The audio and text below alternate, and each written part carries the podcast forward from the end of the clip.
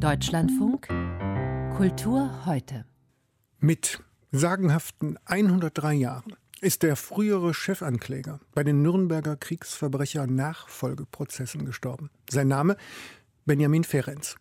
Wir haben das gestern schon kurz gemeldet, wollen aber wegen der deutschen Geschichte und der rechtshistorischen Tragweite darauf jetzt nochmal vertieft eingehen. Zu Kultur heute lädt sie Michael Kühler ein. Der damals 26-jährige amerikanische Staatsanwalt transsilvanisch-jüdischer Herkunft war vom September 1947 bis zum April 1948 Ankläger von 24 hochrangigen Beamten aus SS, Gestapo und SD. In seiner mündlichen Anklage 1947 fällt in Nürnberg das Wort vom systematischen Völkermord, Genozid. We shall show that these deeds of men in uniform were the methodical execution of long-range plans to destroy ethnic, national, political, and religious groups which stood condemned in the Nazi mind. Genocide, the extermination of whole categories of human beings, was a foremost instrument of the Nazi doctrine. Einer, der den gerade gehörten Ben Ferenc gut kannte, das ist der Völker- und Strafrechtler Klaus Kress von der Universität zu Köln. Er ist auch Berater des Anklägers beim Internationalen Strafgerichtshof in Den Haag. Es ist ganz schön ungewöhnlich, nicht nur sein Alter, sondern ich glaube, es war sein erster Prozess genau. überhaupt. Genau. Und dann gleich genau. Chefankläger in ja. einem Sondergruppeneinsatzprozess zu sein, wo vier Sondergruppen mit wirklich hochdekorierten, und das, auch das ist ja eine grauenvolle Geschichte von deutschen, intellektuellen, gut ausgebildeten Juristen, die systematisch den Massenmord geplant haben. Also da kommt einer, steht da am Pult, übrigens, man kann die Videos sich angucken, verhältnismäßig klein, so spricht das, aber ja. ganz ruhig, überhaupt nicht zornig äh, oder, oder äh, mit Schaum vor dem Mund, aber entfaltet ganz genau, wie systematisch mhm. der Massenmord stattgefunden hat. Das ist richtig. Man hat den Einsatzgruppenprozess den größten Mordprozess der Rechtsgeschichte genannt. Er hat stattgefunden äh, in den Jahren 1947, 48. Es war einer der Prozesse, den die Amerikaner in Nürnberg geführt haben, nach dem historischen großen Prozess gegen die deutschen Hauptkriegsverbrecher.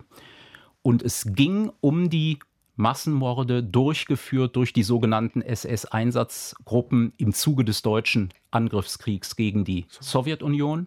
Opfer waren vornehmlich Juden. Der Holocaust kündigte sich an. Und in diesem Prozess führt Benjamin Ferenc die Anklage für die Vereinigten Staaten von Amerika. Und das tut er, und das ist ganz unglaublich, im Alter von 27 Jahren. Dieser große Mann, wie wir ihn heute kennen, war kleinen Wuchses, schaute kaum über das Katheder hinüber und es war sein erster Fall, zugleich der größte Mordprozess der Rechtsgeschichte. Also der Begriff des Völkermords war ja als rechtstechnischer Begriff noch nicht eingeführt in Nürnberg. Lemkin hatte ihn 1944 in einer Monographie in die völkerrechtliche Debatte eingeführt, aber es war ihm nicht gelungen, die Amerikaner davon zu überzeugen, den Völkermord als einen Tatbestand in Nürnberg zu verankern. Aber der Begriff des Völkermords war gewissermaßen da, er war im Gespräch. Ferenc hat ihn bereits genutzt, weil er ihm als so treffend erschien, diesen Massenmord, der ja vornehmlich Juden, jüdische Opfer betraf, zu kennzeichnen, juristisch. Ihm war klar, dass es für die Waage der Justiz, hat er später mal geschrieben, keine Möglichkeit gab, die Ermordung von einer Million unschuldiger Menschen gegen das Leben von zwei Dutzend Henkern auszugleichen. Er hoffte aber wörtlich auf einen längerfristigen Zweck. Also die Wiederholung eines solchen Horrors in Zukunft zu verhindern. Was ist das Vermächtnis dieses jungen Staatsanwaltes und Chefanklägers der Vereinigten Staaten da in Nürnberg 1947, 48? Ferenc, das muss man wissen, hat seine Kriegserlebnisse sein Leben lang als Trauma empfunden. Und dabei muss man bedenken, er war ja als Militärjurist dabei, als einige der deutschen Konzentrationslager befreit wurden, hat also dem Schrecken äh, unmittelbar ins Auge gesehen. Und dieses Trauma ist für ihn zu einem lebenslangen Antrieb geworden, über die Nürnberger Prozesse hinaus, an denen er mitgewirkt hat. zu einem fortwährenden Antrieb für Frieden, für die Würde eines jeden Menschen zu wirken und für die Fortentwicklung des Völkerrechts. Ja, die Verrechtlichung, also dieser schöne einfache Satz Law not War, ne? also make law not war, macht das Recht und keinen Krieg. Also die, der Prozess der Verrechtlichung wurde durch ihn vorangetrieben? Ja, er hat äh, zunächst sich eingesetzt für die Entschädigung jüdischer Opfer des Nationalsozialismus und dann wurde er zu einem Publizisten auf dem Feld des Völkerrechts. Er sagte, mein Stift ist zu meiner Waffe für den Frieden geworden. Und er hat im Wesentlichen zu zwei Themen geschrieben. Errichtung des Internationalen Strafgerichtshofs und dann die Strafbarkeit des Angriffskriegs. Man hat ihn gelegentlich Mr. Aggression genannt. Treffender wäre aus meiner Sicht Mr. No Aggression gewesen. Und dann hat er sich eingebracht in die jahrzehntelangen Verhandlungen zum Internationalen Strafgerichtshof. Da war er eine unangefochtene moralische Autorität, man könnte auch sagen, eine besonders eindrucksvolle Verkörperung des Weltgewissens. Und seine zahllosen flammenden Appelle an die versammelten Diplomaten, die sind legendär. Und wichtig ist, diese Appelle haben sich sehr häufig auch und äh, vielleicht sogar vornehmlich an die eigene Regierung gerichtet. Denn für ihn war es immer eine Pflicht des Patrioten, auch der eigenen Regierung gegenüber wo geboten, kritisch zu hm. sein. Sie haben das aus nächster Nähe erlebt, ne? als Mitglied der deutschen Delegation. Da hat er auch gewirkt, denn dieser Strafgerichtshof und auch das römische Statut sind verhältnismäßig junge Entwicklungen, ne? die da 47, 48 in Nürnberg im Grunde in Gang gesetzt wurden.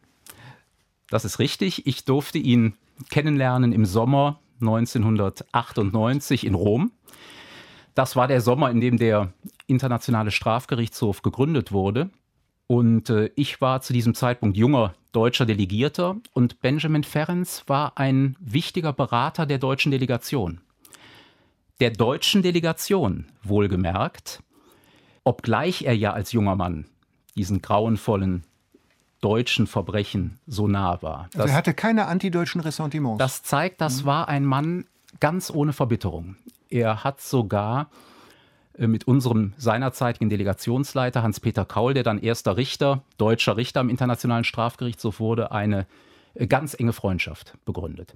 Für mich als jungem Delegierten war es nicht schwer, mit ihm in Berührung zu geraten, denn Ben liebte die Jugend zeitlebens und er hatte einen immensen Einfluss auf die Jugend, mit seinem Charisma, mit seiner Zugewandtheit.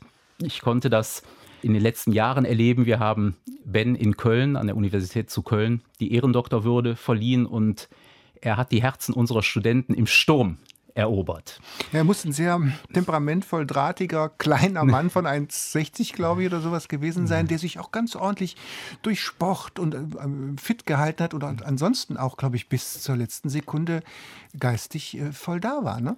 Er war bis zu den letzten Jahren seines Lebens mit grenzenloser Energie für seine Ideale tätig. Wenn man sich erkundigte nach seinem Wohlbefinden, konnte man die Antwort äh, hören, I'm busy like hell.